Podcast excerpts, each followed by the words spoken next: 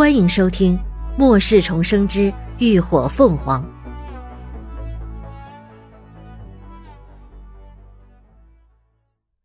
第一百零三集。办法。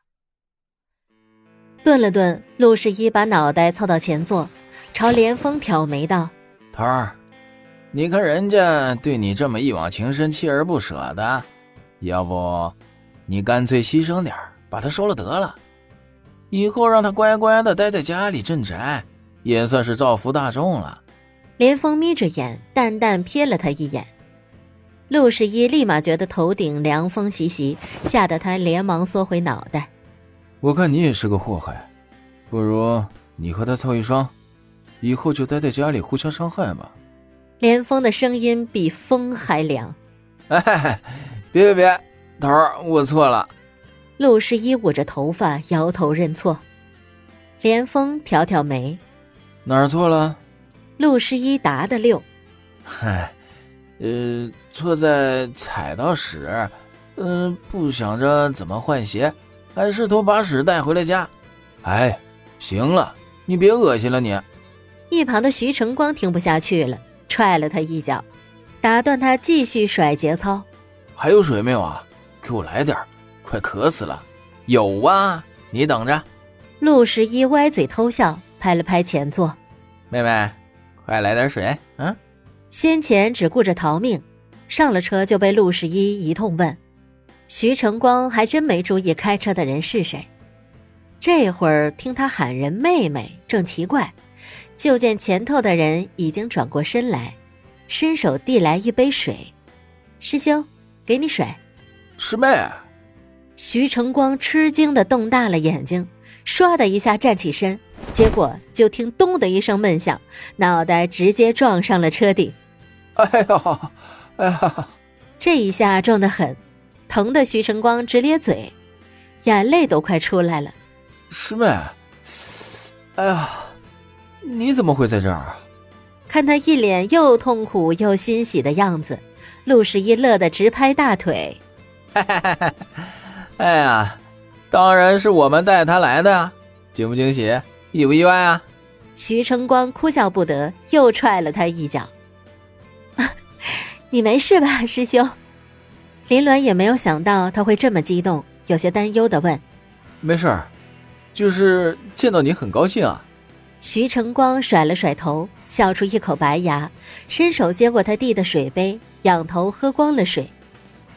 窝在车后厢的马克连忙挥手，出声找存在感。我的腰碎啊！马克是个棕发碧眼的外国人，中文不太好，说话时总觉得带着一股羊肉串的味道。长得高高壮壮，像座小山似的，但性格有点粗线条。此刻他一身衣服都被丧尸鼠咬得破破烂烂，看着很是狼狈。这是马克。我们都叫他马大壮。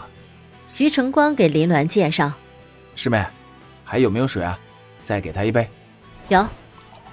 林鸾伸出手，直接往他手中的空水杯蓄满净水。徐成光眼睛一亮：“水系异能。”嗯。林鸾点头。马克喝了水，朝他直竖大拇指道：“嗯，谢谢你哦，漂亮。”陆十一笑嘻嘻的打趣他：“哎呦呦，咱们大壮今天嘴巴可真甜呐！”啊，哈哈哈哈哈！马克挠了挠头，一脸憨憨的笑。对了，怎么就你一个人？徐晨光又朝林鸾问道，语气透着紧张：“秦叔和乐乐他们呢？” 他们都挺好的。我们准备去长荣基地，正好在路上遇到大师兄，我就先跟他们过来找你了。到时候我再去基地跟他们会合。”林鸾解释道。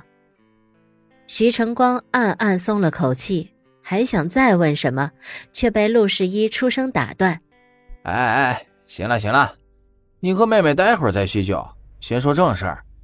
那设备找到了没啊？”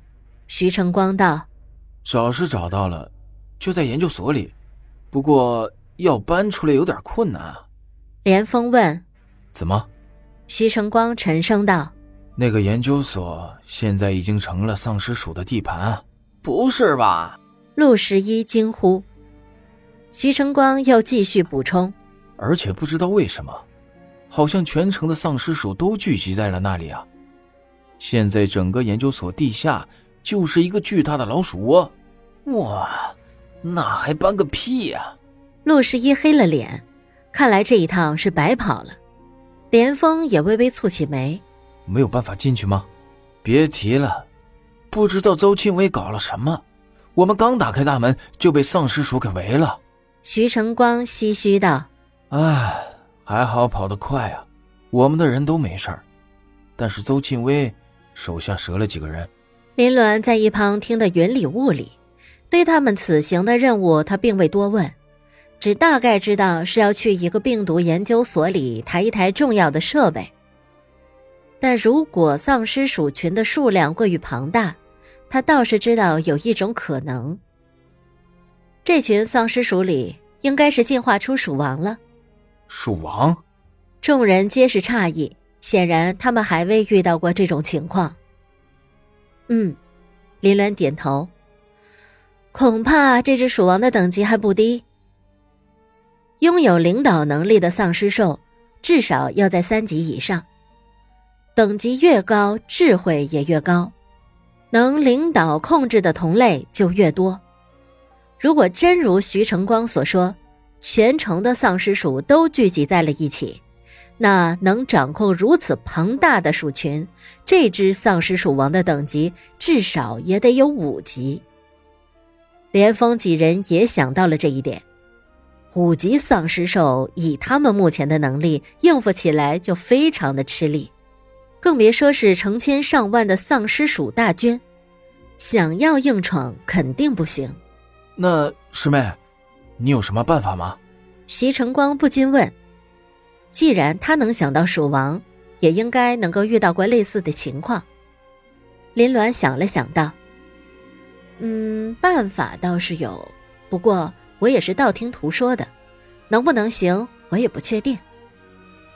这办法是他前世听来的，具体如何，他没有亲身经历过，所以也不敢打包票。”但理论上是可行的。陆十一道：“没事儿，妹妹你先说说。”调虎离山，只要想办法把鼠王引出来，离开研究所的范围，那些丧尸鼠为了保护鼠王，自然也会离开。陆十一眼睛一亮：“这办法可以试一试啊！反正我们只要把设备运回去交任务就成啊，又不需要歼灭鼠群，我看也行啊。”徐成光也同意，这样风险能小很多。连峰沉吟了片刻，又看向林鸾，问道：“那怎么才能把鼠王引出来呢？”办法说的容易，但要实施起来却不简单。感谢您的收听，下集更精彩。